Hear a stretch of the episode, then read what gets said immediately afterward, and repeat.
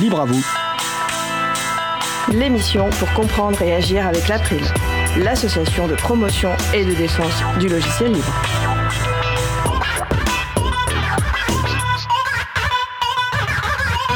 Bonjour à toutes, bonjour à tous. Parcours libriste avec Magali Garnereau, alias Bouquinette, présidente de l'April, c'est le sujet principal de l'émission du jour. Avec également au programme la chronique Les transcriptions qui redonnent le goût de la, lecture de Mario Morandi sur le thème de l'intérêt de contribuer à des projets libres. Et aussi la deuxième chronique L'apitude de Luc sur ChatGPT. Nous allons parler de tout cela dans l'émission du jour. Soyez les bienvenus pour cette nouvelle édition de Libre à vous, l'émission qui vous raconte les libertés informatiques proposées par l'April, l'association de promotion et de défense du logiciel libre. Je suis Isabelle Lavani, coordinatrice vie associative et responsable projet à l'April. Le site web de l'émission est libreavou.org. Vous pouvez y trouver une page consacrée à l'émission du jour avec tous les liens et références utiles et également les moyens de nous contacter. N'hésitez pas à nous faire des retours en nous poser toutes questions. Nous sommes mardi 2 mai 2023, nous diffusons en direct, mais vous écoutez peut-être une rediffusion ou un podcast.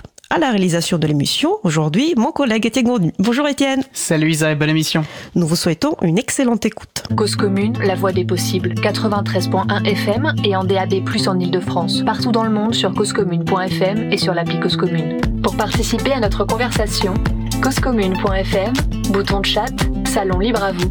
Nous allons commencer avec une nouvelle chronique, les transcriptions qui redonnent le goût de la lecture. Une chronique préenregistrée, proposée par Mario-Dile Morandi, administratrice de l'April, et lue par Laurelise Daniel, bénévole à l'April. Le thème du jour, de l'intérêt de contribuer à des projets libres. On se retrouve juste après, dans environ 7 minutes, en direct sur Cause Commune, la voie des possibles. Bonjour à toutes, bonjour à tous. Dans la présentation de la chronique Les transcriptions qui redonnent le goût de la lecture, on entend et on peut lire qu'il s'agit de partager des coups de cœur pour mettre en valeur une ou deux transcriptions. La transcription dont je souhaite parler aujourd'hui a été un véritable coup de cœur que je souhaite donc partager. Il s'agit de la présentation proposée par Mathieu Fermand au salon Open Source Experience qui s'est tenu à Paris en novembre 2022, intitulé les contributions au logiciel libre sont-elles uniquement destinées à des fins humanistes d'une durée de 47 minutes? Vous trouverez la référence sur la page consacrée à l'émission d'aujourd'hui sur le site libreavou.org. Une remarque cependant, les libristes que nous sommes regrettent que dans le discours, les expressions open source et logiciel libre soient employées de façon indifférenciée. Dans cette chronique, le terme logiciel libre sera privilégié. Mathieu a une formation de développeur PHP et travaille actuellement pour PrestaShop, une entreprise qui édite un logiciel libre permettant de construire une boutique en ligne. Mathieu explique que toute sa carrière s'est construite sur des projets libres. PHP, langage de programmation qui permet de produire des pages web, Apache, logiciel de serveur web, MySQL, système de gestion de bases de données et GNU Linux. Il se sent donc redevable envers le monde du libre. En contribuant, il a ainsi l'impression de redonner un peu de ce qu'il a reçu. C'est cette même raison humaniste qui pousse de nombreux développeurs et développeuses à contribuer, mais ce n'est pas la seule. Quel moyen plus efficace pour apprendre que de pratiquer, c'est-à-dire écrire du code?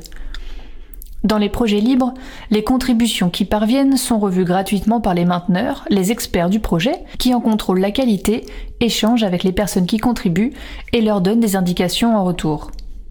Une excellente manière de s'améliorer est de se créer une réputation. Les développeurs et développeuses en recherche d'emploi mentionnent ces contributions sur leur CV, contributions qui sont attentivement regardées par les recruteurs. Cependant, souvent, par manque de temps disponible, ces contributions, faites de façon bénévole et à titre individuel, risquent de ne pas être régulières dans le temps et de ne pas aboutir de façon sérieuse. Il est donc important que ce soit les entreprises qui contribuent, c'est-à-dire qui missionnent certains de leurs salariés sur leur temps de travail rémunéré. Il faut donc convaincre les entreprises de contribuer, participation salariée et participation bénévole restant certes complémentaires. L'objectif d'une entreprise est de gagner de l'argent, de faire du profit. Il faut donc s'adresser à elle en termes économiques. Mathieu Fermand va démontrer pourquoi les contributions au libre sont très intéressantes économiquement pour les entreprises et représentent des investissements durables. Un développeur qui construit une solution logicielle, une application, ne crée pas tout ce dont il a besoin ex nihilo. Il utilise des librairies libres, certes gratuites, mais ont-elles un support? Bénéficient-elles d'une maintenance? En cas de bug dans le produit fini, si en analysant ce bug on découvre qu'il provient de l'une de ces librairies, il va falloir exécuter des corrections, peut-être de façon précipitée, puis maintenir cette librairie, voire faire des montées de version, et cela aura un coût pour l'entreprise, d'autant plus si ce code est critique et que les problèmes engendrés lui font perdre de l'argent. À partir du moment où ce code est nécessaire à l'entreprise pour son activité, Mathieu Fermand lui conseille de le traiter comme si c'était son propre code, ce qu'il est devenu puisqu'il tourne dans son application. L'entreprise doit en prendre soin, donc contribuer, afin d'assurer sa survie, mais aussi afin qu'il progresse. Avant d'être accepté, une contribution passe devant un processus qualité qui n'existe peut-être pas en interne dans cette entreprise. Lorsque le changement de code est validé, les mainteneurs en acceptent aussi le fardeau de la maintenance qui vient avec. D'autres développeurs vont donc maintenir ce code en échange de l'avoir donné au projet. Ainsi, en contribuant, l'entreprise bénéficie des processus de qualité et de maintenance, et ceci gratuitement. Pour un entrepreneur, c'est que du bonheur, affirme Mathieu Fermont. Avec ce mécanisme, vu que les contributions de toutes les entreprises sont mises en commun, chaque entreprise peut, en plus, récupérer l'intégralité du travail des autres. Ce qu'elle a investi est ainsi démultiplié, donc économiquement, là encore, c'est très intéressant pour son budget. Les entreprises qui contribuent ne le font pas par bonté d'âme. En contribuant, en faisant du code, leurs développeurs et développeuses interagissent avec d'autres personnes, deviennent peut-être des mainteneurs, font de la revue de code, puis participent à la gouvernance du projet. Du coup, une telle entreprise acquiert une légitimité et une expertise qu'elle peut monétiser. En affirmant Je connais très bien le domaine, je suis un expert, elle pourra vendre son propre produit plus cher que ses concurrents.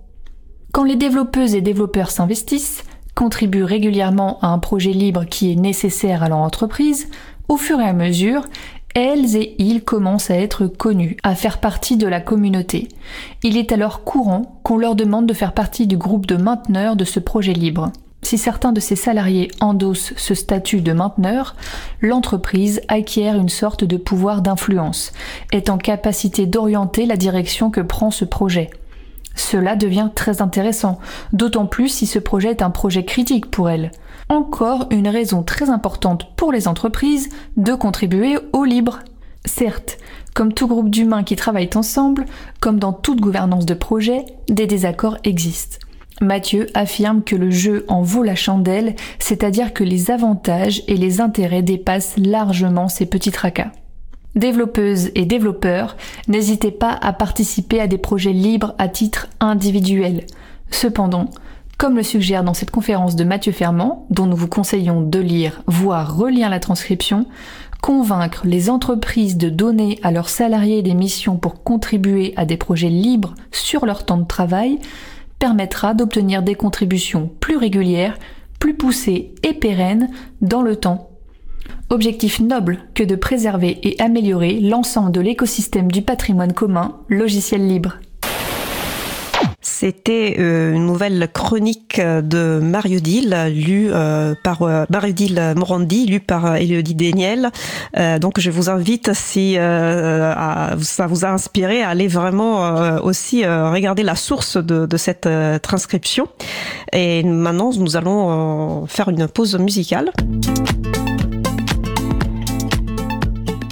Et après la pause musicale, nous allons euh, échanger avec euh, Magali Garnero, alias Bouquinette, présidente de l'April, euh, dans le cadre d'une édition, d'une nouvelle édition du format Parcours Libriste. Nous allons maintenant écouter Space Barbie par Radio Déserte et on se retrouve juste après. Belle journée à l'écoute de Cause Commune, la voix des possibles. Cause Commune 93.1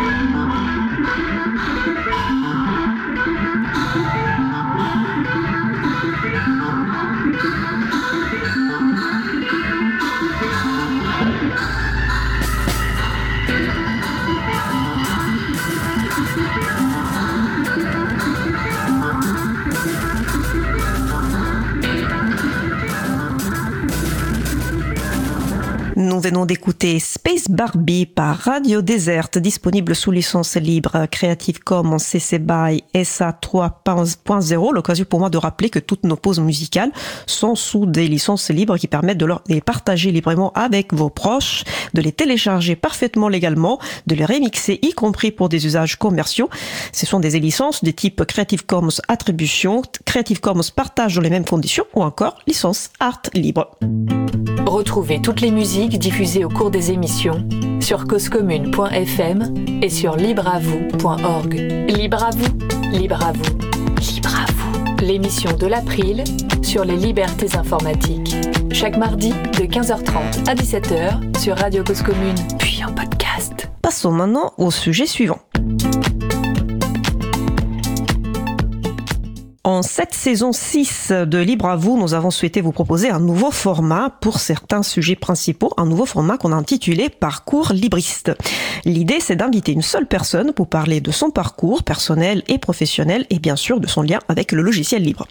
La première édition de ce format a été diffusée le 17 janvier 2023. Nous avons eu le plaisir d'accueillir Françoise Conil, ingénieure et développement et en développement logiciel au CNRS.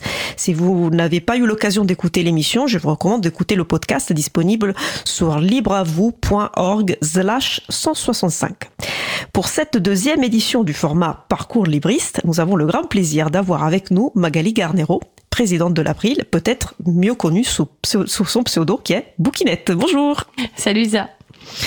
N'hésitez pas à participer à notre conversation ou 09 72 51 55 46 ou sur le salon web dédié à l'émission sous le site causecommune.fm bouton chat.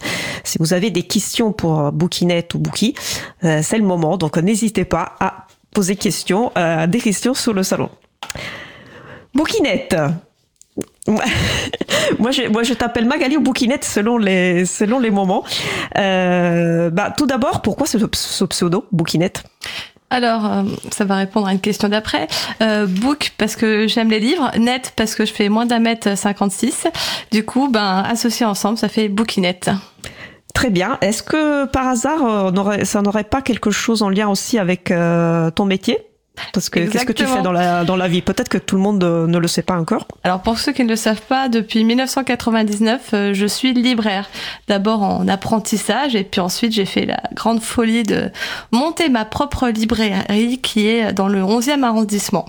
Et on a mis la référence sur la page, donc on peut dire, on peut dire l'adresse. Hein. Ah ben on peut dire l'adresse, surtout qu'il y a plein de manifestants qui passent devant régulièrement, comme hier. Je suis au boulevard Voltaire, métro Charonne. Et ça s'appelle À livre ouvert. Voilà.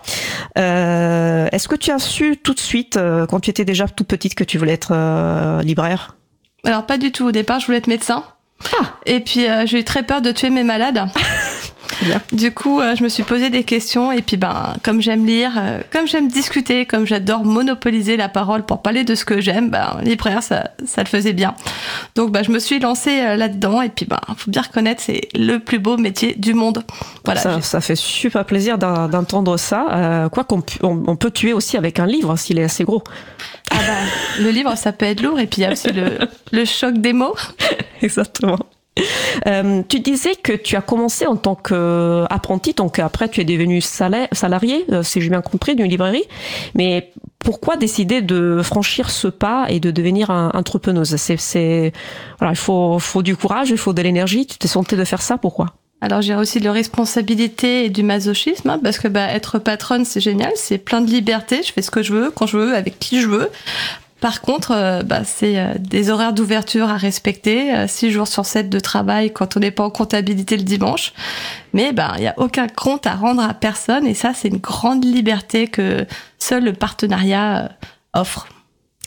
Et si je vais, je vais noter cette question pour toi. Si, si tu repenses à la bouquinette de, de 20 ans, 25 ans, je sais plus quand, quand tu as ouvert ta librairie, qu'est-ce que qu'est-ce que tu lui dirais aujourd'hui? Alors, euh, c'est en contradiction avec tout ce que je viens de dire, mais euh, si je me rencontrais moi-même à cet âge-là, je dirais reste salarié, travaille 35 heures, voire à mi-temps, euh, garde du, temps pour lire, faire du sport, aller manifester et, militer à volonté. Et, si tu devais, si, tu devais repenser à la bouquinette que tu étais quand tu étais jeune, tu te voyais seulement libraire ou tu avais d'autres objets, rêves, idées ah. qui te passaient par la tête Alors ça c'est génial parce que mon rêve à 20 ans c'était de monter ma librairie. Check, ça c'est fait. Mais bravo. voilà, mon ambition c'est qu'elle fonctionne suffisamment pour avoir des employés. Alors ça c'est 2000 chèques, elle fonctionne. mais j'ai pas encore euh, des employés. Mais euh, je suis quand même hyper contente euh, de d'avoir réalisé mes rêves, mes ambitions. Même si avec 20 ans de décalage, je me dis que ça me manque les 35 heures. 20 ans de décalage. Et tu parlais de, tu disais, si, si j'étais salarié, j'aurais plus de temps pour faire plein de choses, pour faire du sport, pour lire et aussi pour militer. Euh, donc, euh, je veux savoir à quel euh, à quel âge tu as commencé à militer? Qu'est-ce que c'est pour toi militer dans une association pour une cause? Qu'est-ce que c'est pour toi l'engagement? Alors, à quel âge j'ai commencé à militer Je crois que j'ai commencé à militer très tôt. parce que dès qu'il y avait une cause injuste, j'avais tendance à aller parler, discuter, combattre les idées, les préjugés et ainsi de suite. Je pense que c'est l'éducation de ma mère, qui est une 68 heures d'attardée, qui, euh, qui m'a mis ce combat à la bouche. Après, militer, pour moi, c'est vraiment euh, se battre sur des sujets qui nous tiennent vraiment à cœur, euh, essayer de convaincre les gens, essayer de proposer son aide, parce que ben, faut pas s'imposer non plus, mais il y a peut-être des gens qui ont besoin d'aide, les éclairer, leur apporter la connaissance, voilà, plein d'informations qui pourront leur être utiles. Et puis ben aussi, euh, faut pas, faut pas se leurrer, combattre des grosses entreprises euh, qui se font des sous sur le dos des gens. Et quand tu dis euh, essayer voilà de donner des informations, de sensibiliser, etc., tu le faisais aussi euh, au niveau individuel ou aussi dans le cadre d'associations avant de connaître l'April? Alors je soutenais déjà un peu Attaque de loin, Médecins sans frontières.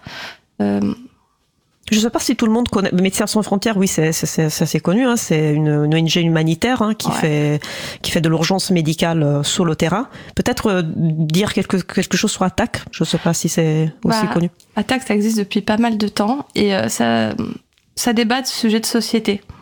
D'accord, donc c'est assez, assez, assez large. C'est très vaste. En ce moment, il y a plein d'opérations, ben, forcément sur les retraites, mais aussi sur l'âge total.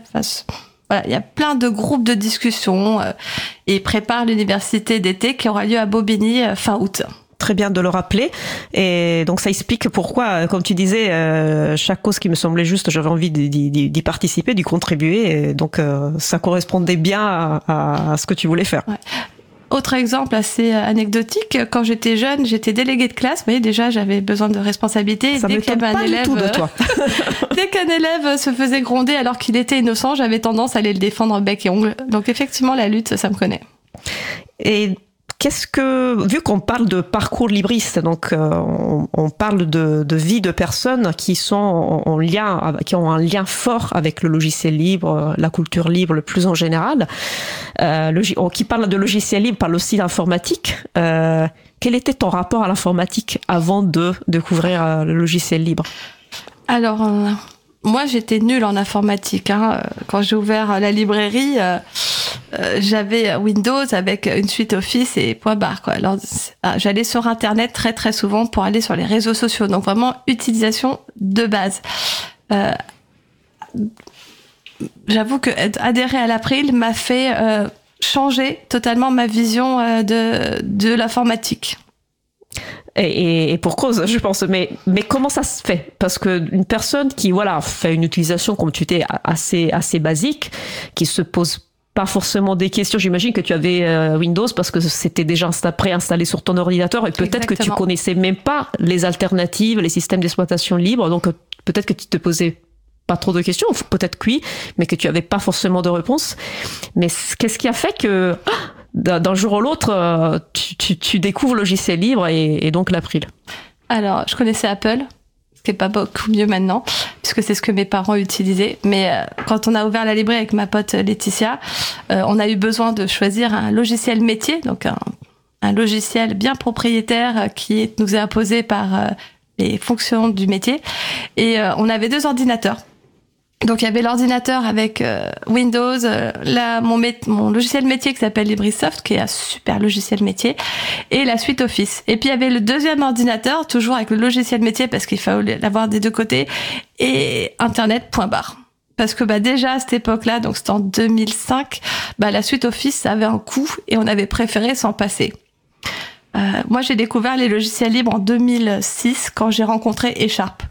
C'est qui Sharp Parce que tu en parles comme si c'était. Ouais, bah oui, il est super connu à l'April. Bah, mais... À l'April, il est connu, c'est vrai, c'est Emmanuel Charpentier, c'est lui qui s'occupe de la revue de presse et de l'agenda du livre à l'April.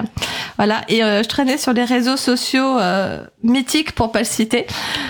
Oui, parce qu'à cette époque-là, j'étais célibataire et euh, je rencontre Écharpe et bon bah on commence à se fréquenter. Puis un jour je, je râle parce que je la suite office que sur un ordinateur. Il me fait mais attends je vais t'installer un truc. Alors moi quand on touche mon ordinateur j'ai toujours assez sceptique et pas très très confiance. Et là il me met Open Office. Alors Open Office pour ceux qui connaissent pas c'est la version number one de LibreOffice qu'on utilise maintenant. Et donc je commence à, à jouer avec OpenOffice, à me rendre compte que bah, toutes les fonctionnalités dont j'ai besoin, que ce soit sur le traitement de texte ou sur le tableur, bah, elles y sont. Il y a même des petites, euh, des choses en plus qui me qui me plaisent bien, comme des surlignages ou comme le corrections orthographiques qui me correspondent plus à moi que celles qu'il y avait sur les autres. Et euh, je commence à bien aimer. Euh, j'en parle à, à, Manu, puisque bah, écharpe, euh, je l'appelle Manu. Et il me dit, bah, il y a plein d'autres choses qui existent. Donc, bah, je vais commencer à chercher à remplacer tous les outils que j'utilise. Donc, bah, Internet Explorer, ciao. vive Firefox. Et pareil, il a plein de fonctionnalités que je, j'avais peut-être pas besoin à l'époque, mais que je découvre en suivant plein de tutos sur Internet, ça apparaît. D'ailleurs, les tutos sur Internet, c'est formidable, quoi. Pour s'auto-former, c'est extraordinaire. On se forme à tout et n'importe quoi. Et puis quand on commence à tester, ben je continue avec Inkscape pour faire euh, mes affiches de d'événements. Et pareil, là il y a un tuto dans Inkscape qui est assez basique. Et puis après il y a plein d'autres choses euh, à aller voir euh, sur internet. Et je suis mais là totalement convaincue. C'est bien simple. Maintenant j'ai toujours deux ordinateurs, mais tous les deux sous Debian avec un Windows virtuel parce que je peux pas me débarrasser de mon logiciel métier. Et tout le reste c'est du 100% libre. Merci. Ça, ça, c'était très, très, comment dire, très exhaustif sur ta, ton évolution dans le, dans le rapport avec l'informatique. Euh, Écharpe, Manu, t'as parlé, as parlé aussi, j'imagine, de la philosophie qui était de, de, de, logiciels libres. Parce que là, tu as parlé surtout de, de découverte. Ah ben, c'est trop génial. Je peux, je peux remplacer. Il y a des logiciels qui marchent bien, qui, euh, voilà, qui me permettent de, de, de, n'être pas dépendant euh, de, de des licences, etc. Mais les principes du logiciel libre, la philosophie, les, les, quatre, les fameuses quatre libertés de la définition, euh, euh, tu les as communiquées tout de suite. Euh, Sharp, il a entendu un peu? Pas tout de suite, mais un peu après. En gros, il m'a mis en place mon site web. Le site web de la librairie, j'en avais un un peu pourri. Il m'en a mis un autre qui était génial et que je pouvais modifier à volonté. C'est-à-dire que petit à petit, je me suis formée au HTML et au Markdown et je pouvais modifier mon site. Et il me dit, tu vois, c'est cool, c'est quelque chose que tu ne pouvais pas faire avec le site précédent. J'ai ah ouais, c'est vrai. Et puis, j'aimerais bien que rajouter telle fonctionnalité. Et là, il me rajoute la fonctionnalité. De suite. Il te la rajoute parce qu'il la code lui-même. Il la code lui-même, oui. Parce que moi, ma fille me rajoute la fonctionnalité. Et petit à petit, je deviens non plus consommatrice de mon logiciel, mais actrice de mon logiciel. Je peux le modifier. Et donc, il m'explique tout simplement que bah, si je peux le faire, c'est parce que le code est, est ouvert et il commence à me parler de logiciel libre, des cas de liberté, de Stallman, de l'imprimante, voilà de plein de choses qui étaient pour moi juste des concepts, mais qui devenaient de plus en plus réels au fur et à mesure que bah, je, je modifiais mon site. Et j'ai une copine qui me parle de ce site internet qui a l'air pas, qui a l'air pas mal et qui me dit euh, j'aimerais bien faire pareil. Et j'ai bah tu peux, le code source est ouvert. Et là, je commence à expliquer à ma, à ma copine libraire ce que c'est que du logiciel libre. Et je me dis, ça y est, je suis mordue. Et tu as réussi à convaincre euh, tout de suite aussi ta copine, parce que c'est aussi une affaire de, sensibilisation, le logiciel libre. Plus on les utilise, plus on peut, peut espérer qu'ils s'améliorent et qu'on arrive à, à, convaincre, à sensibiliser encore plus de monde. Alors, je l'ai pas convaincu à utiliser euh, mon site web, euh, enfin l'architecture de mon site web, je l'ai préféré la faire passer sous WordPress à l'époque, puisque bah, comme elle n'était pas sur Paris, qu'elle n'avait pas son geek à domicile comme moi, c'était plus simple de faire d'utiliser un logiciel beaucoup plus répandu où la communauté est quand même assez euh, étendue. de, de là à devenir euh, membre de l'April, bénévole, très active à l'April, jusqu'à devenir administratrice, comment ça se fait? C'était une évidence, ça arrivait tout de suite, ça arrivait graduellement, on t'a sollicité? Ou c'est toi qui, qui s'est dit mais il faut que je le fasse?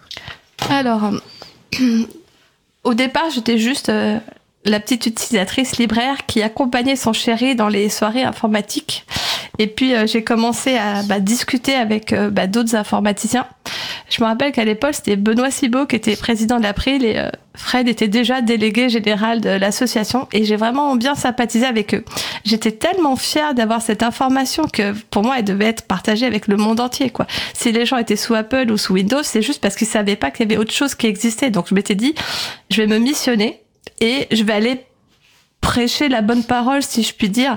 Même si, franchement, au début, j'étais pas hyper euh, informée, mais il fallait que tout le monde sache. Donc, euh, mon, voilà, mon, mon investissement à l'April, c'était pour euh, avoir des informations et pouvoir aller distribuer. Et c'est vrai qu'à l'époque, l'April, c'était la plus grosse association du logiciel libre. D'ailleurs, à mesure, c'est toujours la plus grosse association du logiciel libre puisqu'elle fait la promotion et la défense auprès des institutions. Donc, voilà, l'April, c'était mon association de cœur.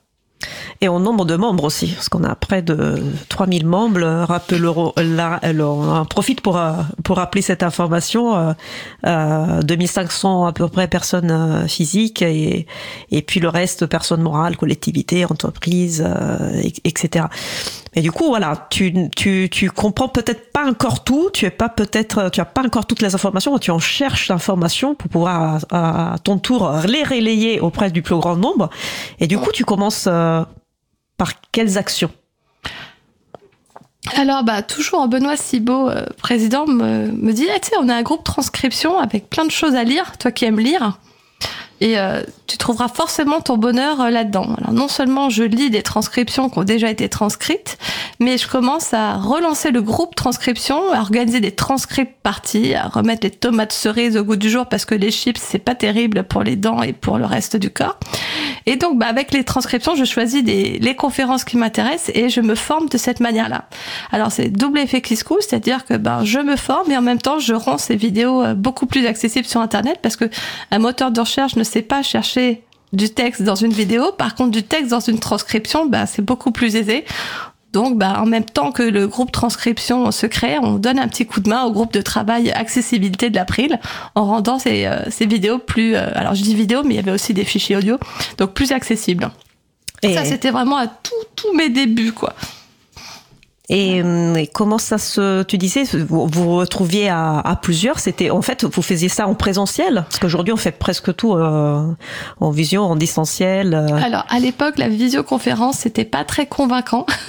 Donc oui, on, se réunissait en, en, présentiel, alors dans les locaux de l'April, dans le dans la réserve de ma librairie, on a squatté des bars, mais c'était un peu trop bruyant. Enfin, dès qu'on pouvait trouver un lieu, on était beaucoup à la FPH aussi, la Fondation pour les progrès de l'homme on dans le 11e Dans le 11e, oui. À, un moment donné, on faisait des transcrits partis tous les mois, donc c'était vraiment la, belle époque.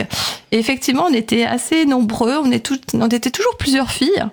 Euh, moi, on dit souvent qu'il n'y a pas beaucoup de filles dans le logiciel mais je le constate souvent, mais dans les transcripts partis, il y avait une sorte de petite émulsion, on était toujours trois ou quatre. Alors jamais en majorité, mais... Euh, mais quand même, on était là et on se faisait entendre. surtout en tapant sur le clavier, mais on se faisait entendre. Et tu étais, euh, comment dire, tu étais aussi celle qui euh, mobilisait les personnes, parce que ça, c'est pour qui connaît euh, Magali Bouquinette, euh, tu as aussi cette capacité quand même de, de, donner envie de participer, de faire des choses. Donc tu étais aussi dans cette position de dire, oh, qu'est-ce que tu fais ce soir? C'est le jour de transcription, je te le rappelle. oui, alors effectivement, je relançais les gens, quitte à leur envoyer des SMS directement pour les faire venir. Et mais ça faisait une belle émission. Des fois, on avait pas besoin de contacter euh, qui que ce soit et on se retrouvait à 12. Donc à 12 dans, une, dans un appartement, ça fait beaucoup. Je pense que c'est important de, de, souligner ce que tu dis parce que une, autre chose qui te tient très à cœur, en plus de logiciel libre, toute cause qui te semble juste. Euh, c'est aussi la convivialité, le faire d'être avec les autres, de faire mm. ensemble, euh, de contribuer ensemble à un projet, euh, à une cause. Et donc, euh, je, je, trouve que c'était une superbe euh, occasion de, de, démarrer en fait ton, ton activité à l'April. Aujourd'hui, le groupe de transcription, je ne crois pas qu'il y a vraiment des, des, des, événements en présentiel, ou alors c'est rare. mais vous pouvez toujours participer. C'est quand même un, super groupe qui fait un énorme travail. Il y a une douzaine de, transcriptions qui sont publiées chaque mois en moyenne sur, sur le site libre à, libre à lire, libre à lire, pardon. Euh, et donc voilà, je, profite pour dire que c'est une belle façon de commencer euh, à, connaître le logiciel libre, tous nos sujets. Et puis c'est un bon moyen de s'investir dans l'April. Au début, on coûtait pas grand-chose. Bah, faire des transcriptions, c'est se former, c'est faire du travail ensemble. Il y a la transcription, il y a la relecture, il y a la re-relecture, il y a la publication. C'est vraiment un travail. Et puis j'ai l'impression que là, ils sont moins nombreux que nous, mais ils sont beaucoup plus efficaces dans le groupe transcription. Donc euh, voilà pour le pour le groupe transcription, mais tu t'es pas arrêté là, ça peut pas te satisfaire. Dès que tu en, en as su plus, tu étais prêt à aller plus loin. Qu'est-ce que tu as fait après? Alors, euh, pendant et après, j'ai monopolisé les stands de l'April. Forcément, comme j'ai cette facilité à discuter avec des gens que je connais pas, ça c'est grâce à mon métier et puis au théâtre d'impro que j'ai fait quand j'étais un peu plus jeune, bah, tenir un stand, une fois que je connais les dossiers de l'April, c'était beaucoup plus facile pour moi. Donc euh, j'ai squatté tous les stands de l'April qui passaient sous les mains. Euh, alors j'avais commencé petit hein, dans les stands des Ubuntu Party, puis après j'ai fait beaucoup plus grand, je suis allée dans d'autres gros événements. Et qu'est-ce qu'il te plaît le, plus? À, part, à part parler, je pense que ça te plaît aussi de parler avec les, potes, les camarades des autres associations Ah oui, alors là, si tu me tends la main, euh, c'est vrai qu'à force de connaître des gens, puisque j'étais sur tous les centres, j'ai commencé à organiser les villages du libre, des rencontres mondiales du logiciel libre. Et c'est vrai. Il faut rappeler ce que c'est, ce que sont, parce que malheureusement, ça n'existe plus, Mais dans l'histoire du logiciel libre en France, je pense que c'est, important de, de, dire ce que sont les rencontres euh, bah, mondiales du logiciel libre. Tous les ans, euh, une association locale organisait ces fameuses rencontres et invitait plein de gens euh, en France, en Belgique, mais aussi à l'international, puisqu'on a des gens qui sont venus d'Afrique, des gens qui sont venus d'Amérique latine. Et pendant une semaine, on se réunissait avec euh, des conférences, des ateliers et bien sûr un fameux village. C'est là que j'ai fait pas mal de rencontres de potes qui m'ont, qui me suivent toujours d'ailleurs depuis des années. Et organiser un événement pareil, euh, c'est pas rien. Je veux dire, c'est c'est c'est un gros c'est un gros investissement. Hein. C'est pour ça aussi que malheureusement ça, ça on n'a pas réussi à le à garder cet événement parce que ça mm. demande voilà ça demande beaucoup de ressources. Il y, avait des personnes des bénévoles qui qui prenaient des congés rien que pour organiser les rencontres mondiales. Ça se faisait en été. Oui. Euh, et donc il a fait de plus en plus chaud au fur et à mesure que les années euh, sont ah, passées. C'était pas désagréable là. Je me rappelle d'après-midi, on allait se mettre euh, sur la pelouse devant la fac et on jouait au tarot. Donc, Par exemple, on trouve toujours moyen de, de se rafraîchir, de se détendre, bien sûr, bien sûr. Et, et toi, comme village de, de, de logiciels libres, qu'est-ce que tu as organisé en particulier? Alors j'espère que je vais pas en oublier, hein, mais euh, j'ai fait Saint-Étienne, j'ai fait Montpellier, euh, j'ai fait Strasbourg. Ah, je suis sûre que Et puis tu as fait des villages aussi sur d'autres événements. Voilà, j'ai aussi euh, annexé l'open source. alors Solution GNU Linux, Open Source Summit, Open Source Experience, enfin tous les 3-4 ans ça change de nom. C'est un salon professionnel en fait qui a lieu sur, euh, sur Paris mais qui effectivement au cours des années a, a changé de nom mais le, le, concept est toujours le même, euh, réunir un maximum d'entreprises euh, françaises qui, qui opèrent dans le logiciel libre et, et si possible avoir un bon coin, un village associatif. Alors il se réduit un peu comme peau de chagrin puisqu'il y a de moins en moins de place mais d'ailleurs je peux déjà annoncer qu'il y aura un village au prochain Open Source Experience et que l'ouverture des stands sera ouverte d'ici un mois. Donc euh, il faudra se dépêcher à euh, s'inscrire parce que les places euh, sont coûtent cher. Donc nous on a l'avantage d'avoir Bouquinette présidente de l'April. Donc à mon avis l'April n'aura pas du mal à trouver à trouver sa place dans le village. Tu disais que tu as connu le logiciel libre en 2006. Tu es rentré à l'April à peu près. En 2007. Enfin, j'ai voulu adhérer en 2007 à l'April et je me suis rendu compte que j'étais déjà adhérente. Voilà. Euh, je ne sais pas, c'est un mystère. Je... seule écharpe, c'est pourquoi. Voilà. Et puis je suis restée euh, voilà à peu près cinq ans euh, en tant que simple bénévole, transcriptrice, tenant de stand. Et euh, en 2012, j'ai postulé pour rentrer au CA. Pourquoi tu voulais rentrer au CA La curiosité. J'aime bien savoir comment ça se passe en coulisses. J'aime bien savoir qui décide, comment les décisions sont prises. Donc la curiosité. Et puis. qu'est-ce qui t'a fait rester? Parce que une fois que tu sais comment ça se, ça se passe. Euh, la conscience, le masochisme, les réveils à 6 heures du matin. Je ne sais pas pourquoi je reste. Non, je reste parce qu'il y a quand même une super équipe, euh, que ce soit du côté salarial ou euh, du côté des administrateurs. J'ai vu pas mal de copains rentrer au CA. Bon, j'en ai vu aussi sortir, mais ça c'est la vie. Et puis, ben, ça se renouvelle. Il y a quand même quelque chose de très fort, c'est qu'on a les mêmes valeurs. On veut tous défendre le logiciel libre et on a à peu près les mêmes combats, même si on est tous un peu investis euh, dans d'autres associations. Donc il y a vraiment plein de choses qui nous unissent et qui, qui sont nos priorités. Tu connais donc l'April depuis 2006-2007, ça fait, ça fait un paquet d'années. Euh, J'imagine que l'association, euh, alors moi, pour juste pour un titre informatif, je suis devenue salariée en 2014, donc déjà j'ai raté beaucoup d'années par rapport à par rapport à toi. Et donc un paquet d'années comme ça, euh, est-ce que l'association a, a, évolué euh, pendant tout ce temps? Est-ce que tu as vu euh, des choses changer? Est-ce qu'il y a des choses qui ont changé et tu le regrettes un peu? Est-ce qu'il y a des choses qui ont changé et, tu en es très content, contente? Alors, il y a plusieurs choses qui ont changé. Déjà, on fait plus de pique-nique, mais ça, je pense que c'est parce qu'on est trop vieux. On supporte pas de rester assis pendant trois heures. on fait. Peut-être qu'ils reviendront avec le beau temps. Ah, ça, me tente bien de recommencer. Hein. On va proposer ça aux bénévoles, euh, qu'ils soient à Paris euh, ou ailleurs. Euh, qu'est-ce qui a changé d'autre? Il y a un chapril qui est apparu et avec plein de services. Moi-même, je suis investie dans. On, va, on va rappeler ce que c'est Chapril pour les personnes qui, qui ne connaîtraient pas.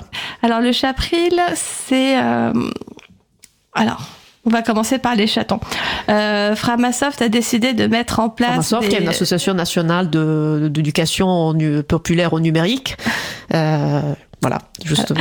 a décidé de mettre en place des services alternatifs euh, aux GAFAM. Et, et donc, bah, vous pouviez aller sur les serveurs de Framasoft et euh, utiliser des Framapad, Framadat pour, pour faire des sondages, pour faire plein, plein de services alternatifs.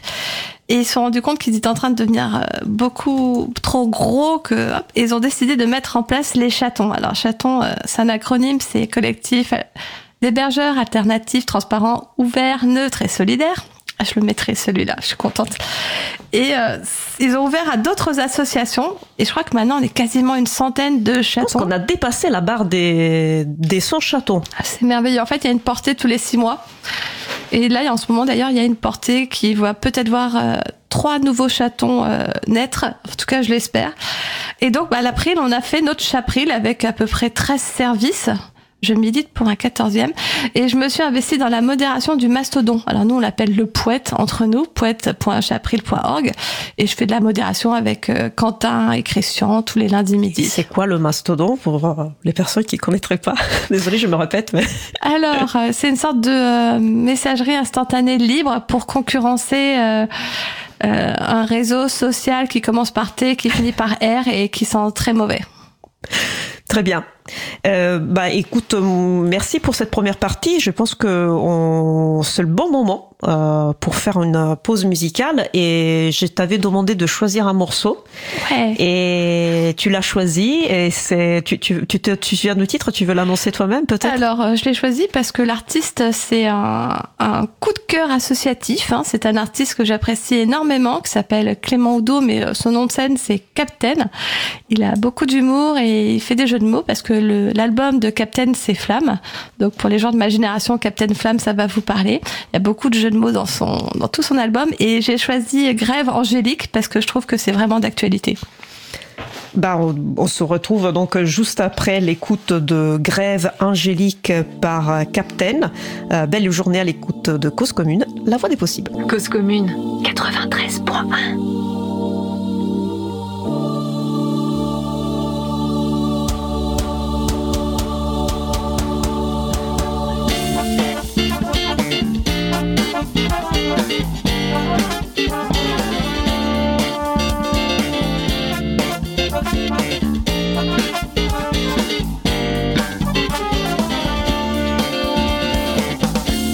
sur leurs nuages, quelques anges de passage observer les humains. Des disputes de ménage, des week-ends à la plage, pas de quoi taper des mains.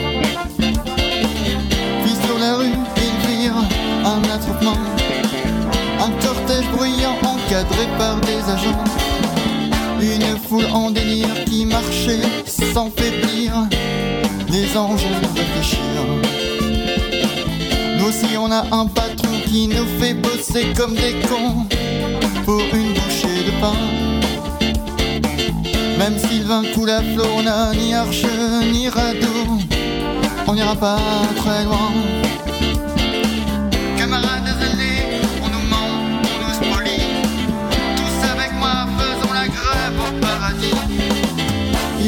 Prirent leur envol et dans une course folle arrivèrent devant Dieu.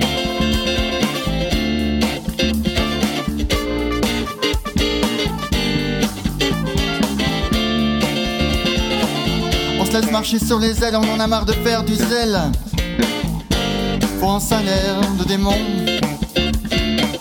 Vous avez beau être notre père, on vous jettera des saintes pierres. N'utilisez pas la pétition.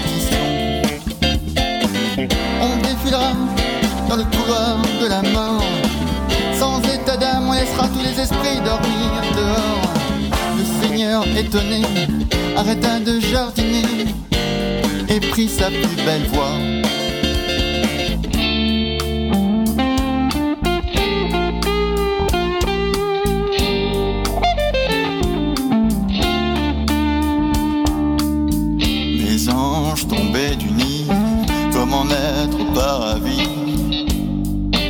D'exercer au paradis. Inutile de me faire une scène, j'ai bien compris le problème, mais je suis seul maître ici. Mon jugement final est déjà prononcé, et j'ai une armée d'anges gardiens de la paix.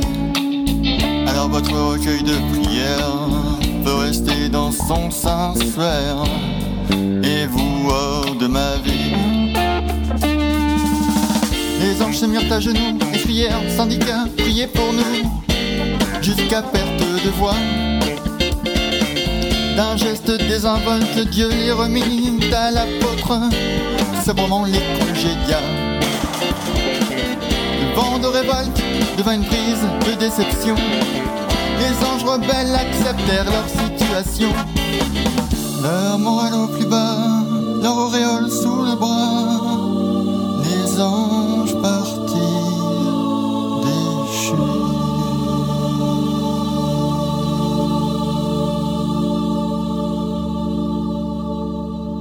Nous venons d'écouter Grève angélique par Captain, disponible sous licence libre Creative Commons CC BY SA 4.0.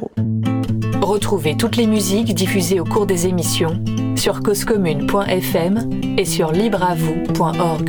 Libre à vous, libre à vous, libre à vous. L'émission de l'April sur les libertés informatiques. Chaque mardi de 15h30 à 17h sur Radio Cause Commune, puis en podcast.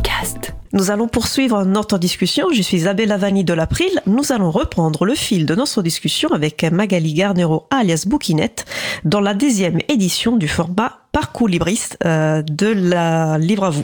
N'hésitez pas à participer à notre conversation au 09 72 51 55 46 ou sur le salon web dédié à l'émission sur le site causecommune.fm, bouton chat. On parlait de, l'April, de ce que tu as fait à l'April, des actions que tu aimes faire à l'April. Et tu nous as parlé d'abord euh, du, groupe d'inscription, tu nous as parlé de la modération euh, pour, le, réseau de microblogging euh, Mastodon, mais je crois que tu, que tu t'es né particulièrement aussi à parler d'un autre site qui est géré par l'April, qui est l'agenda du livre. Oui, Qu'est-ce que tu fais pour l'agenda du livre? Alors l'agenda du livre, ça existe depuis des années. Hein. C'est un projet qui, euh, qui appartenait à Rodolphe Kielville et qui fait euh, une sorte de calendrier de tous les événements qui sont organisés dans le monde du livre. En 2014, l'April décide de, de s'emparer de ce projet un peu vieillissant et euh, que plus beaucoup de gens utilisent et donc ben écharpe encore lui peut-être un peu sous la pression de, de sa chérie. Euh, le recode depuis euh, depuis zéro dans un autre langage que PHP parce que il préfère Ruby et on relance euh, l'agenda du libre. Alors on ne fait pas que le relancer en mode agenda, on lui aussi adjoint un, un annuaire pour recenser toutes les organisations libristes, que ce soit des associations, des GUL, alors GUL, groupement d'utilisateurs et d'utilisatrices de logiciels libres, euh, des entreprises, mais aussi des tiers-lieux. Et tous ces gens sont... Euh, espace public numérique. Euh... Exactement, médiathèque, Fab Lab. Et euh, tout est euh, mis sur le site et mon rôle à moi dans la jeune Julie, c'est pas de modérer les événements, c'est de mettre à jour les associations, euh, entreprises, Fab Lab, compagnie, euh, le plus régulièrement possible d'ailleurs. Je suis contente parce que pour l'AG, on avait fait du tri. Il y en a plusieurs qu'on a été obligé d'enlever parce que ben elles n'exerçaient plus. Et du coup, on en a rajouté plein de nouvelles pour que le chiffre ne baisse pas. Euh, oui, le trajet, l'AG de la prise qui avait eu lieu euh, fin mars, euh, effectivement. Euh, et donc, c'est sur l'agenda du libre, en fait, qu'on redirige les personnes euh, quand on rencontre des personnes qui, bah, qui découvrent le logiciel libre, qui souhaitent en savoir plus. Euh, bah, ils viennent parler avec nous sur le stand et nous, on leur on leur dit bah, voilà, il y, a un, y a un site qui vous permet de trouver vraiment les organisations locales près de chez vous. Donc, vous pouvez parler avec des humains, les rencontrer et peuvent vous aider euh, à installer des logiciels, à les paramétrer, à libérer votre machine si vous voulez changer de système euh, d'exploitation. Donc c'est vraiment un site super utile et bah merci de, de vous en occuper et de le, de le faire vivre. Ah bah faut remercier Emmanuel et, et Merci Christian beaucoup, qui font de la euh, modération et du code très régulièrement. Exactement. Donc on profite pour remercier aussi euh, Manu, euh, Dit et Christian. Et tu voulais peut-être parler aussi d'un autre groupe euh, qui te branche bien euh, dernièrement? Alors dernièrement, depuis alors, toujours, mais oui, oui, il y a un groupe que j'adore parce que c'est le, le groupe des trolls. C'est le groupe sensibilisation. C'est là où le on groupe se... de trolls? Ah oui, c'est là où on se chamaille sur le texte qu'on va mettre dans les flyers, euh, sur quel mot, quelle virgule, euh, où placer tout ça. C'est aussi là où on fait les, les stickers. D'ailleurs, euh, à l'April, on a un nouveau stagiaire qui est en train de retravailler sur priorité au logiciel libre. Donc voilà, c'est aussi le lieu où on parle de t-shirts. Et je me rappelle encore de toutes les discussions qu'on a eues sur les t-shirts qui sont tous très très réussis, même ceux que je mettrai plus jamais.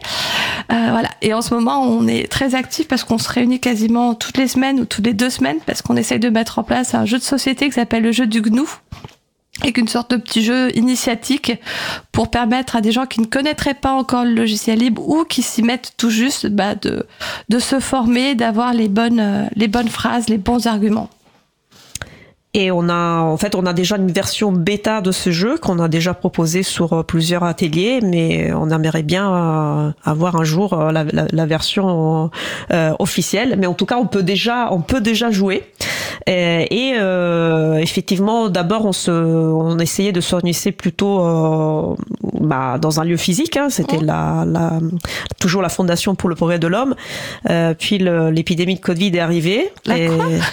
les, il y a un, un avant et un après euh, Covid, euh, malheureusement, et, et ça, bah, pas pas tout était mauvais parce que ça a permis, euh, ça nous a poussé à faire des visioconférences, euh, bon, même si on coupait la caméra assez vite pour des raisons de sobriété énergétique, euh, mais ça nous a permis en fait de faire contribuer des personnes qui n'habitaient pas Paris et qui pouvaient pas forcément euh, venir à la Fondation pour le progrès de l'homme euh, Paris 11e. Et donc c'est pas plus mal parce que voilà, on a on a trouvé d'autres personnes qui participent euh, au groupe. Donc c'est pas plus mal.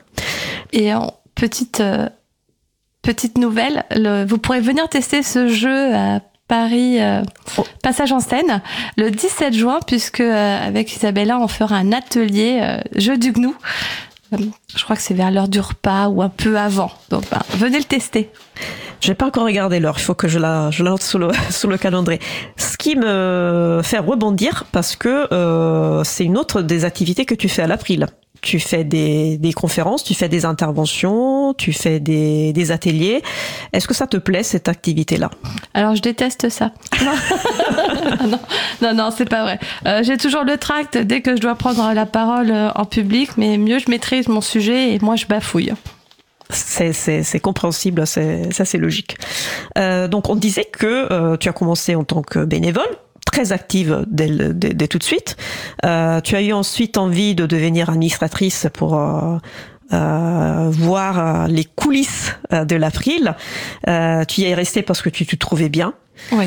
Euh, et puis tu es devenue présidente de l'April il y a quatre mois. C'était c'était décembre 2022. Je, on n'a pas une date euh, exacte. Euh... 22 novembre 2022, ah. je crois. Ah, donc c'était fin novembre officiellement. D'accord. et et en fait, on était plusieurs, euh, je me mets dedans, hein, à se demander pourquoi tu n'es pas devenue présidente de l'April euh, plus tôt. Est-ce que tu t'étais posé cette question et, pourquoi c'est n'arrivé que maintenant? Alors moi je me suis jamais posé la question parce que ben femme non informaticienne non euh, intéressée par les dossiers institutionnels euh, désolé Étienne euh, ben, je me sentais pas vraiment la personne la mieux placée pour représenter l'April et même si Lionel Alorge, ancien président extraordinaire de l'April, me l'a proposé plusieurs fois, j'avais toujours refusé. Et puis au départ de Véronique, qui était quand même assez soudain, on s'est réunis, euh, bah, tout le conseil d'administration et les salariés pour savoir euh, ce qu'on ce qu'on allait faire. Et ben, euh, c'est Jean-Christophe Becquet, vice-président, qui avait accepté de reprendre la présidence au moins jusqu'à l'AG parce que personne ne voulait être, euh, ne voulait prendre ce poste. D'ailleurs, c'est ce que je trouve extraordinaire, c'est que personne ne veut la responsabilité. Donc, on peut la donner à chacun des administrateurs. Il n'y en a pas un qui roule pour sa bosse. Et la nuit qui suit cette euh, décision-là, puisque bah, c'était en, soirée, j'ai pas dormi. Mais alors vraiment pas dormi, quoi, en mode insomnie totale. Et c'est euh, usuel pour toi de ne pas dormir? Alors c'est très rare parce que moi je pose la tête sur l'oreiller, je m'endors comme un bébé. Donc euh, ça m'arrive de me réveiller, mais là j'arrivais même pas à m'endormir et je pensais à plein de choses. Je pesais le pour, je pesais les contre. Je me disais mais non, t'es toujours pas la bonne personne. Puis j'avoue que ben il y a un président pour moi qui qui se dégage dans le sein de l'administrateur, qui pourrait être un très bon président, mais qui pouvais pas forcément à ce moment-là. Mais après une nuit à réfléchir à vraiment, je me suis rappelé ce qui avait été dit pendant la réunion, dont la réflexion de deux salariés, comme quoi je pourrais être euh, être présidente. Ils se reconnaîtront tous les deux. C'est pas difficile. Ils sont autour de moi ce soir. Voilà. Et je me suis dit bon bah pourquoi pas moi? Et euh, le lendemain bah j'ai appelé euh, d'abord Fred puisque ben Fred c'est le délégué général puis c'est un ami. Et euh, je lui ai parlé de ben de mon sentiment d'imposture. Je lui ai parlé du fait que ben on allait on était quand même amis assez proches avec Fred parce que je rappelle que je suis la marraine de sa fille hein qu'on part en vacances ensemble. Donc ben, me mettre en position de patronne d'un de mes meilleurs potes c'est compliqué. Et puis ben avec Isabella aussi hein, c'est un secret pour personne on s'entend très bien. Donc président, ça voulait dire patronne et c'est pas du tout un rôle que, que j'apprécie. Moi, je préfère euh, les décisions transversales. Et ils m'ont tous les deux rassuré. Donc après, j'ai discuté avec d'autres administrateurs qui m'ont dit go. Donc bah hop. Le lendemain, j'étais euh, j'étais déclarante présidente. Personne s'y a opposé et je pense que ça a soulagé plein de gens parce que moi aussi, j'ai bien dormi le lendemain. c'était, dire ça, c'était le fait de bien dormir te, faisait dire que c'était le bon choix à faire, et tu as reçu euh, plein de félicitations, hein, euh, non seulement de, la part des, des, des, membres du conseil d'administration de l'équipe salariée, mais aussi de bénévoles, le soutien de l'April euh, et d'autres libristes partout en France. J'avais peur que ce soit mal accueilli parce que justement toujours non informaticienne, non politisée ni quoi que ce soit. Puis en fait, les gens ont été rassurés de connaître, de connaître la présidente de l'April, de savoir qui c'était, de pouvoir mettre un visage, un pseudo. Et ils étaient euh, tous enchantés. Donc, bah, j'étais rassurée de, que ça ne soit pas un choc parce que, bah, commencer un début de, de présidence en plein milieu de l'année, loin de l'AG, c'est toujours bizarre. Et comment tu te sens aujourd'hui, euh, à quatre mois de distance? Est-ce que tu te sens bien Est-ce que tu es, tu es bien confortable dans cette, euh, ce fauteuil de, de présidente? Je regrette pas mon choix parce que c'est ce qui m'a permis de mettre en place euh, des choses dont je parlerai peut-être tout à l'heure. Euh, mais en même temps, à chaque fois qu'on me dit ah c'est la présidente de l'April, c'est merveilleux, c'est extraordinaire, quel privilège, je, suis toujours un peu étonnée parce que moi je suis juste moi, je suis juste bouquinette, je suis juste celle qui tenait les stands et ainsi de suite et je me sens pas plus appréciable que d'autres personnes ou, ou plus célèbre que d'autres personnes. Donc bah, peut-être que mon sentiment d'imposture continue à revenir. Mais en tout cas, je suis toujours heureuse d'aller vers, euh, vers les autres.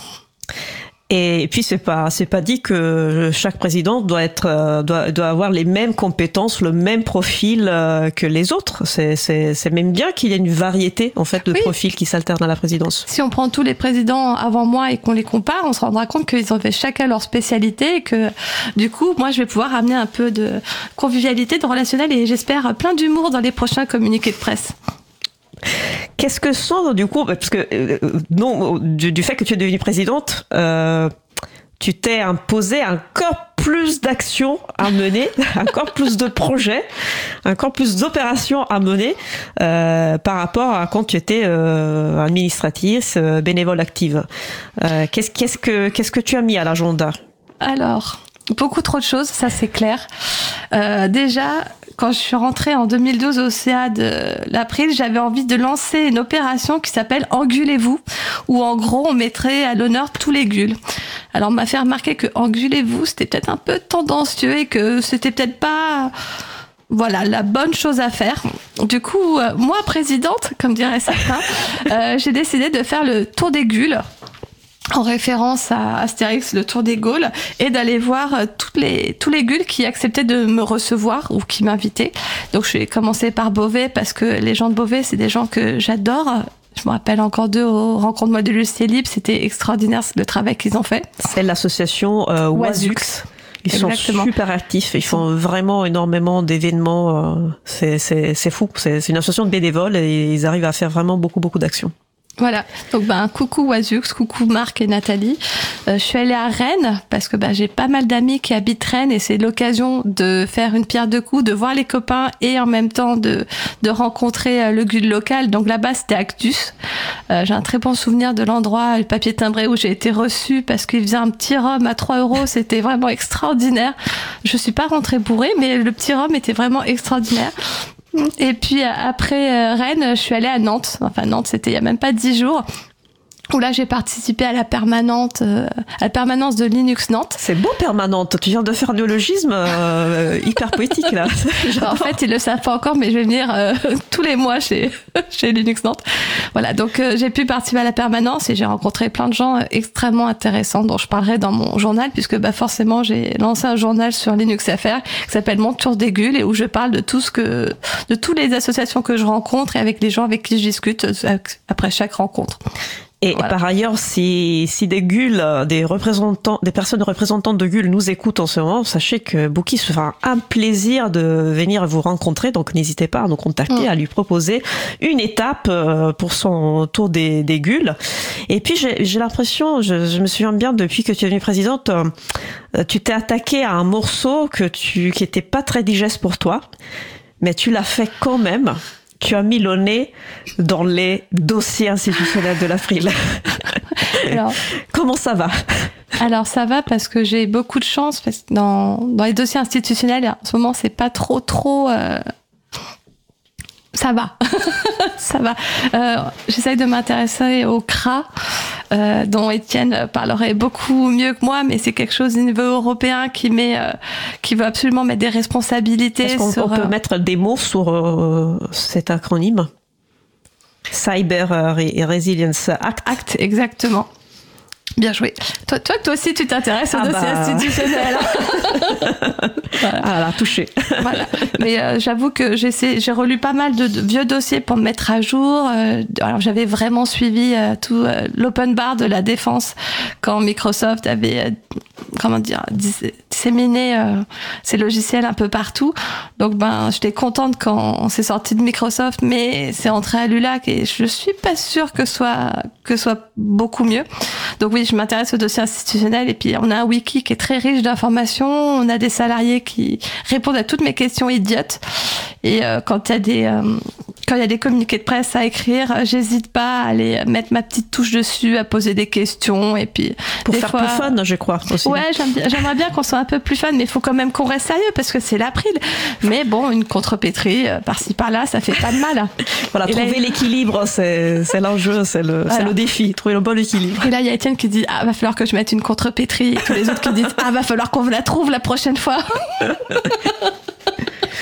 Et une autre, une autre action que tu as entre, entreprise euh, depuis que tu es présidente euh, concerne la, on va dire la, la réanimation euh, d'un groupe euh, ou d'une activité euh, dans l'April qui était euh, voilà qui était pas trop vivante dernièrement. C'est tu, tu peux tu veux peut-être en parler? Il y a un groupe de travail qui s'appelle Diversité qui au départ était pour mettre en avant toutes les diversités de, des informaticiens informaticiennes du logiciel libre parce que euh, être différent pour moi c'est une richesse. Mais ce groupe-là était un peu mort par, manque d'animation. Alors j'avoue c'est moi qui avais euh, l'animation de ce groupe-là en responsabilité, mais j'étais toute seule et je voilà puis j'avais autre chose à faire j'avoue.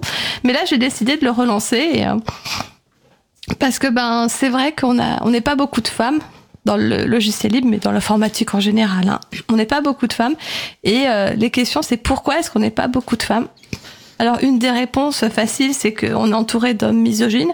Bon, moi j'y crois pas trop parce que moi les, les informaticiens que je côtoie sont tous adorables et prévenants et ainsi de suite. Mais du coup, euh, une manière de relancer ce groupe-là, c'était peut-être aussi de montrer qu'à l'après, on est bienveillant, on est, euh, on est accueillant, on est sécurisant.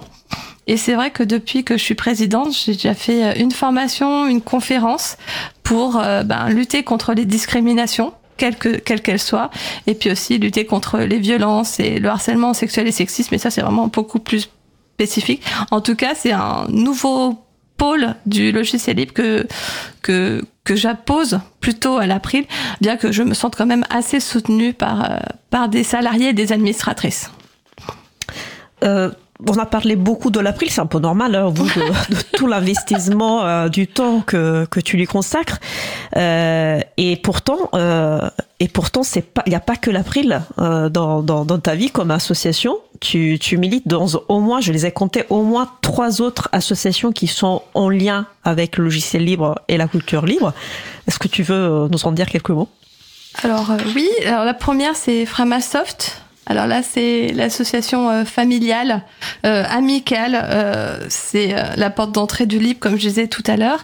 Euh, c'est beaucoup de copains, c'est pas beaucoup de membres, contrairement à l'April, puisque bah là, il n'y a pas de membres. C'est plus des dons qu'il faut faire euh, régulièrement. Et qu'est-ce qu'elle qu'est-ce qu'elle fait, Alors c'est surtout de l'éducation populaire. Mais moi, quand j'y suis rentrée, c'était pour aller tenir des stands. Et oui, encore. Et pour vendre des livres, puisqu'il y avait des Framabook, format papier, que je pouvais vendre dans ma librairie. Voilà.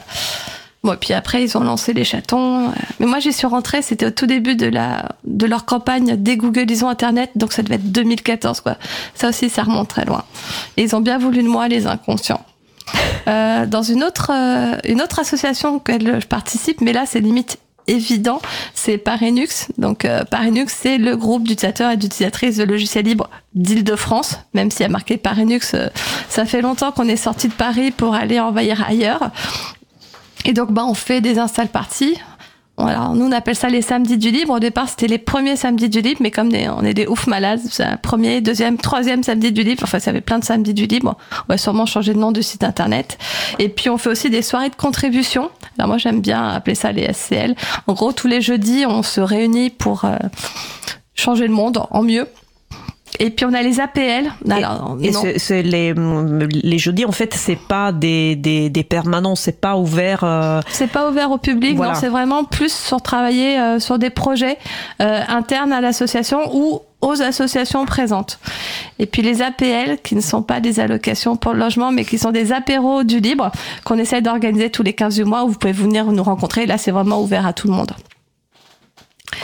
Pour, et... ça pour parler, donc on a parlé de Framasoft, notre association donc euh, nationale dont les actions sont complémentaires euh, à celles de l'April. On a parlé de Parinux pour le coup une association très locale parce que c'est la c'est le, le, groupe d'utilisateurs utilisatrices de logiciels libres de Paris. Euh, et puis euh, tu es tu as aussi un rôle dans une autre association qui fait quelque chose de très particulier, qui gère euh, oui. un site de, de, de vente en ligne. Bah, pourquoi Exactement. ça, ça a faire à quoi avec le logiciel libre? En fait, on s'est rendu compte que les associations euh, payaient une tonnes de frais bancaires euh, pour à chaque fois qu'elle vendait des, des objets en ligne. Et on s'est dit, mais pourquoi ne pas mutualiser les faits? Donc, il y a une association qui s'est créée qui s'appelle En Vente Libre. Alors, elle s'est créée bien avant que moi j'y rentre, hein, puisque je suis pas depuis très longtemps. Mais en gros, on peut aller acheter les goodies de plusieurs associations, mais on peut aussi faire des dons. C'est-à-dire qu'on fait un virement et il y a plusieurs associations qui, qui touchent des sous. Et donc ça, c'est ça limite vraiment les frais. Et puis c'est plus simple d'aller sur un site que d'aller sur plusieurs sites. Alors ce que j'aime bien avec cette association, c'est qu'elle regroupe 15 autres associations. il y en a déjà 15 parce que Oui, il y en a 15 maintenant. Au départ, il y en avait quelques sur, on comptait sur, le, sur les doigts d'une main. Quand j'ai commencé, il devait y en avoir 7 ou 8 et c'est vrai qu'un des objectifs que je m'étais fixé, c'était de, de faire rentrer plein de gens. Alors comme elles sont 15, je les ai écrites, hein, j'avoue, parce que j'avais peur d'en oublier, je voulais pas me faire taper sur les doigts. Bon, alors la première, vous en doutez, c'est l'April. La deuxième, Framasoft. La troisième, c'est l'UnixFR, c'est une plateforme d'actualité en ligne euh, où il y a vraiment plein participative, de... Participative. en fait, vous pouvez euh, écrire des articles, des journaux, des dépêches, tout ce que vous voulez. Euh, la, la modération est super sympa et euh, il y a des gens adorables dedans. Je crois qu'il y a à nouveau. Euh, il y a Benoît Cibot, effectivement. Euh, et puis il y a aussi euh, Floxy, Florent Zara, puis il y a Nils, et puis euh, il y a Nicolas Vérité. Enfin bref, ils sont hyper nombreux et je les aime tous. il y a aussi l'association, alors Debian, Debian, vous dites comme vous voulez. Donc ben c'est un système d'exploitation libre et donc en d'autres systèmes d'exploitation libre, vous avez aussi Ubuntu FR, Mageia et Borsa Linux. Donc là, c'est quatre systèmes d'exploitation que bah, d'associations euh, qui ont une communauté française euh, assez active. On a aussi la FDN qui vient de rentrer, donc fournisseur euh, d'accès Internet. C'est un des derniers qui est rentré, d'ailleurs, je la remercie. La contrevoix, c'est un GUL local qui s'appelait 42 parce que le GUL est né dans l'école 42 et puis finalement, bah, ils sont plus étudiants à l'école donc ils se sont renommés autrement. Je suis pas sûre que ce soit un GUL, je crois que c'est une association qui intervient un peu partout euh, en bah, France hein, maintenant. Tant qu'ils étaient dans l'école, ah, on va dire que c'était un GUL, mais maintenant qu'ils interviennent partout, on va dire que c'est des associations. La Mouette, alors euh, vous la connaissez parce que c'est la fondation euh, qui s'occupe de LibreOffice. J'adore leur logo en forme de mouette. Il y avait des super peluches. Alors cherchez pas, il y en a plus, mais euh, c'était mignon. Euh, L'association Lila, Libre comme l'art, qui eux font, euh, bah alors forcément, qui mettent en avant tout ce qui est art sous licence libre, mais qui font aussi beaucoup de développement sur GIMP qui est un, outil euh, de... Alors, retouche photo, mais, euh, on peut retoucher plein d'images aussi. Mm. Donc, euh, on peut faire plein de choses avec GIMP. Il suffit d'utiliser tous les modules et ça devient une usine extraordinaire. Alors, Kaganat, vous les connaîtrez pas parce que c'est plus le jeu libre. Ce que j'aime chez eux, c'est que sur leur site internet, ils ont décidé que le féminin l'emportait sur le masculin. Donc, tout est au féminin, c'est extraordinaire. Alors, multisystème, ils vendaient des clés USB avec des logiciels dessus. Euh, et on continue à récupérer des dons. Et puis euh, le dernier, c'est Musique Libre, qui, comme son nom l'indique, euh, fait de la musique sous licence libre. Il s'occupe aussi du, comment dire, du site docmazic.net. Et c'est grâce à eux qu'on peut se procurer le CD de Captain Flamme en format CD dans un vrai boîtier qu'on peut commander sur En Vente Libre. Bah, merci pour cette, euh, cette belle euh, euh, point sur toutes les associations qu'on peut aider grâce à inventelibre.org. N'hésitez pas à, consulter ce site. Vous avez la référence sur la page de l'émission d'aujourd'hui. Tu fais tellement, tellement de choses avec plein d'associations. Euh, tu es libraire, tu es propriétaire de ta libraire, donc euh, c'est, c'est voilà, tu, comme tu dis, il y a, il y, a, il y a pas beaucoup de congés, il y a, il y a pas beaucoup de temps libre, mais du coup on se demande parfois, mais où tu trouves toute cette énergie? Alors, je pourrais dire que je me drogue, mais c'est pas vrai. En fait, je bois du jus d'orange pressé tous les matins. Ça suffit? Bah, si c'est que ça, alors euh, faisons-le tous, tous et toutes, parce que. Non, mais je suis partie des gens qui ont besoin d'agir. Et euh, si j'agis pas, c'est que je suis en train de bouquiner. Voilà. Donc, si vous n'entendez pas bouquiner, c'est que les, dans, un livre, euh, voilà, dans la lecture. Et à propos de lecture, puisque notre temps est, arrive à, la fin, je suis, je suis super contente d'avoir, d'avoir fait cette interview avec toi. Je pensais pas qu'on arriverait au bout. Et bah écoute, pour moi c'est passé super vite. Et bah il te reste euh, deux minutes. Peut-être que c'est l'occasion de la part du libraire de, nous donner deux conseils de, de lecture, de suggestions. Alors, je vais vous parler de deux livres. Heureusement, tu m'avais mis au courant avant parce que j'ai pu faire mon choix. Le temps des féminismes de Michel Perrault et Eduardo Castillo aux éditions du Stock. C'est un livre qui fait euh, une sorte de d'historique du mouvement féminisme vu par une historienne, euh, une historienne professionnelle de métier. Moi, Michel Perrault, c'est quelqu'un que j'admire énormément et elle en parle vraiment de manière euh, accessible à tout le monde. Et puis le deuxième livre, c'est Rien dans mon enfance d'Éric Pessan. C'est un petit livre qui m'a été conseillé par euh, un copain, Benjamin de Framasoft, qui est passé à la librairie. Et en fait, c'est une suite euh, anaphorique. Donc, anaphore, alors anaphorique, toutes les phrases commencent par rien dans mon enfance. Et en gros, rien dans son enfance nous a préparé à et là, vous choisissez euh, ce qui vous a marqué, euh, ce qui vous marque dans le présent et ce pourquoi vous n'étiez pas prêt. Voilà, donc c'est un peu nostalgique, mais en même temps, il y a plein de clins d'œil à l'actualité, à la génération de l'auteur qui doit être à peu près la même que la mienne, vu qu'on regardait les mêmes dessins animés. Voilà, donc c'est deux petits livres, donc Le temps des féminismes de Michel Perrault et Rien dans mon enfance d'Éric Plessant. Parfait. Bah écoute, euh, merci beaucoup pour, pour avoir participé à, à cet exercice qui est pas facile, je pense, hein, de, de parler de, de, soi à la radio. Tout s'est bien passé. Mais voilà, tu es encore là, tu as voilà, tout s'est bien passé, tu souris, donc ça me réconforte. Merci pour euh, pour ces deux conseils de lecture aussi euh, de la part du libraire. Euh, je pense que c'est des bons des bonnes recommandations à prendre et au, plaisir de te voir bientôt parce que de toute façon on a prévu plein de, de choses à faire ensemble pour l'April et peut-être au-delà de l'April. Donc merci encore. Salut. Salut. Donc nous venons euh, de, de, faire un échange avec euh, Magali et je vous propose maintenant de faire une pause musicale. Nous allons écouter Blue Cats par Alpha Brutal. Euh, et on se retrouve juste après. Belle journée à l'écoute de Cause Commune, la voix des possibles. Cause Commune 93.1 empty shadow still swallows my skin. I think I'm falling.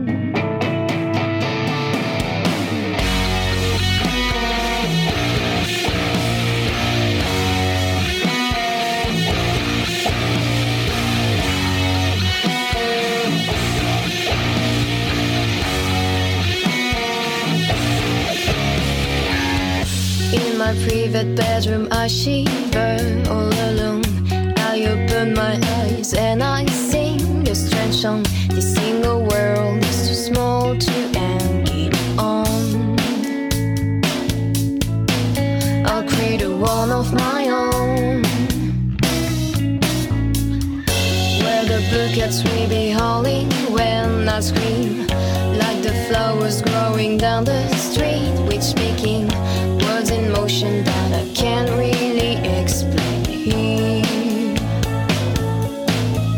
Cause it's a senseless fear.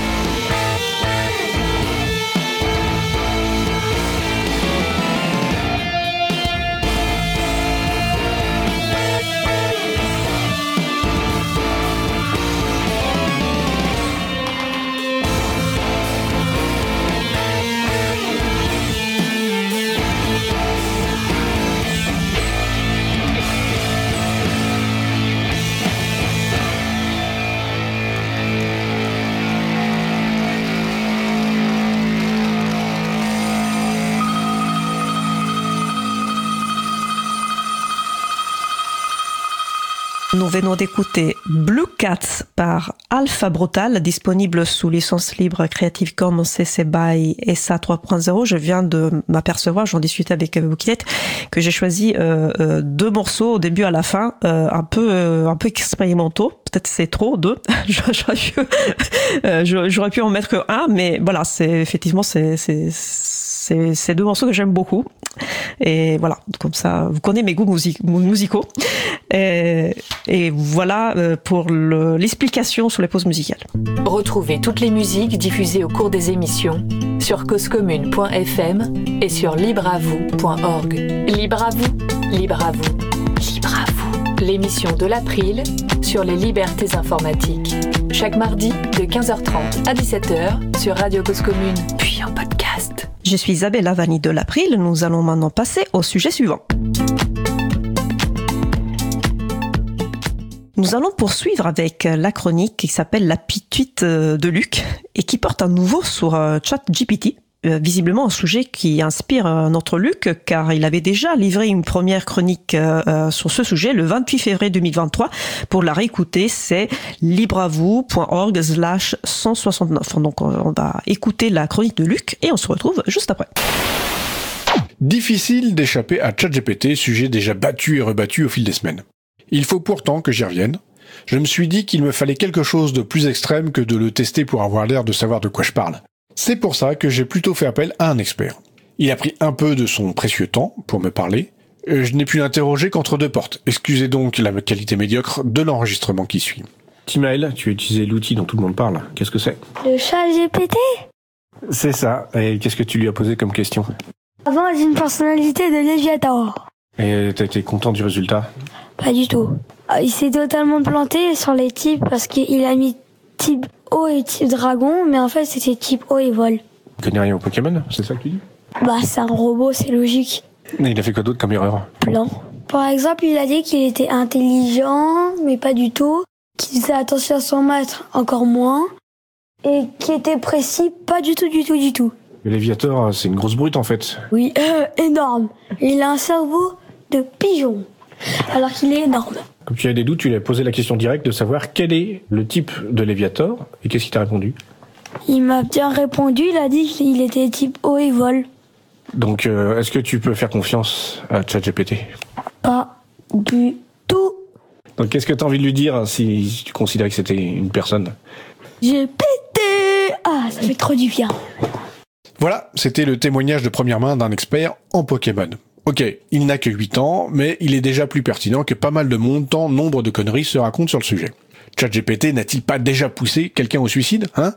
Une chose est certaine, Alan Turing, bien que déjà mort, s'est retourné dans sa tombe pour tomber en PLS. Je me souviens de l'époque pas si lointaine où on s'émouvait à l'idée qu'un système informatique quelconque puisse passer son fameux test. Même si ChatGPT ne vise pas à réussir ce test, dans la pratique, c'est bien ce qui se passe. Ainsi, les recruteurs se foirent massivement puisque 82% d'entre eux ont été incapables de faire la différence entre de vraies lettres de motivation et des lettres générées lors d'un test. Est-ce que les recruteurs de recruteurs vont désormais les tester sur la facilité avec laquelle une IA peut les berner? J'espère. Nombreux sont ceux qui ont souligné que cette IA est une brillante machine à générer du bullshit, ou foutaise en bon français. Au-delà de la question informatique, cette IA souligne finalement à quel point les foutaises ont une place importante dans notre monde d'humains doués d'une intelligence supérieure. David Graeber avait mis le doigt dessus avec ses fameux bullshit jobs. À coup sûr, nombre de ces boulots pourraient être pris en charge par une IA sans que personne ne fasse la différence. On sait que le monde éducatif est en émoi, et c'est peut-être le signe que la méthode d'évaluation est elle-même inepte. J'ai, comme tout le monde, rencontré des gens qui ont finalisé leurs études sans rien y avoir compris. Maîtriser son sujet n'est qu'un heureux effet de bord du processus.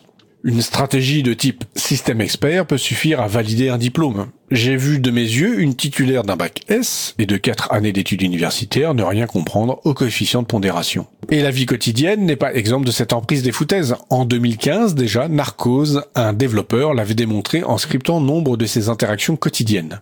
Pas encore actif à 8h45, son script gueule de bois envoyait un message de type je me sens pas bien à son patron, avec une excuse tirée dans une liste prédéfinie. Son script Kumar trop du cul restaurait automatiquement une base de données dès lors qu'il recevait un mail du dit Kumar avec un certain nombre de mots-clés dedans. Et on ne parle ici que de simples scripts, une IA moderne pourrait tellement plus. Quand on essaie de dresser la liste des cas analogues, on réalise qu'elle est interminable. À scruter les performances de la machine, on en oublie d'examiner les performances du vivant et de se rappeler qu'on peut aussi abaisser l'humain. Déshumaniser les troupes en temps de guerre est une tradition millénaire. L'organisation scientifique du travail a été un vaste projet de mécanisation des individus dont nos sociétés sont pétries depuis plus d'un siècle. Les réseaux sociaux, en hackant le circuit de la récompense, développent des façons de programmer les cerveaux toujours plus pertinentes. Je crois que face à ChatGPT et consorts, la maîtrise de nos données, notre capacité à jouer avec le langage, à créer notre propre culture et à tisser des réseaux de confiance seront des bouées de secours. L'humain va devoir évoluer, la facilité que représentent les foutaises ne sera sans doute bientôt plus une stratégie viable. C'était la chronique L'appétite de Luc sur euh, ChatGPT, euh, la deuxième en fait sur ce sujet. Euh, nous approchons de la fin de l'émission. Nous allons donc terminer par quelques annonces.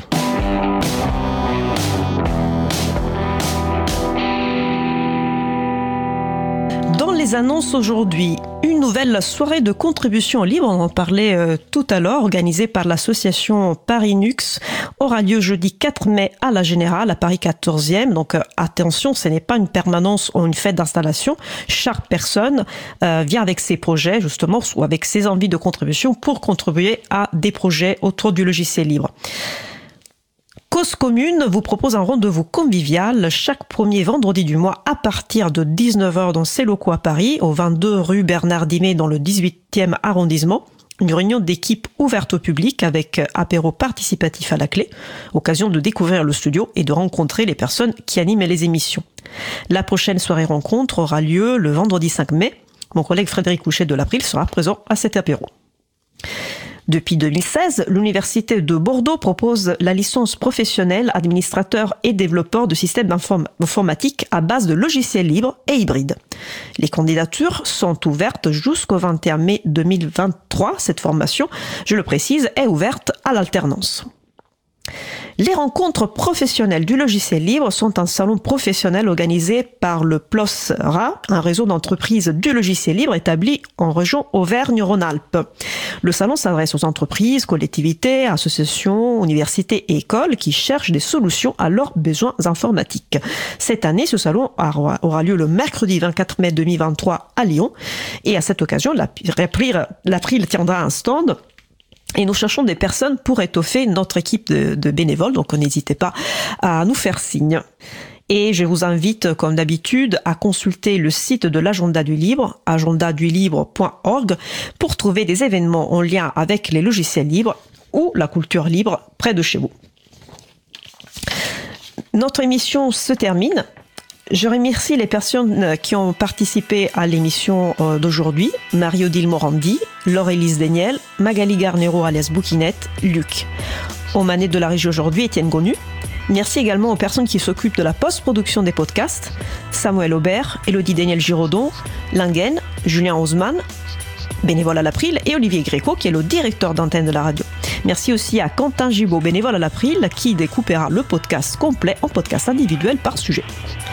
Vous retrouverez sur notre site web libreavou.org toutes les références utiles, ainsi que sur le site de la radio causecommune.fm. N'hésitez pas à nous faire des retours pour indiquer ce qui vous a plu, mais aussi des points d'amélioration. Vous pouvez également nous poser toutes questions et nous y répondrons directement lors d'une prochaine émission.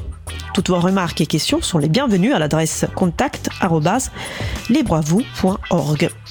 Si vous préférez nous parler, vous pouvez nous laisser un message sous le répondeur de la radio pour réagir à, l'un des sujets de l'émission, pour partager un témoignage, vos idées, vos suggestions, vos encouragements ou pour nous poser une question. Le numéro du répondeur 09 72 51 55 46. Je répète 09 72 51 55 46. Nous vous remercions d'avoir écouté l'émission. Si vous avez aimé cette émission, n'hésitez pas à en parler le plus possible autour de vous et faire connaître également la radio Cause Commune, la voix des possibles. La prochaine émission aura lieu en direct mardi 9 mai à 15h30 et notre sujet principal portera sur le ou la low-tech. Nous vous souhaitons de passer une belle fin de journée. On se retrouve en direct mardi 9 mai et d'ici là, portez-vous bien.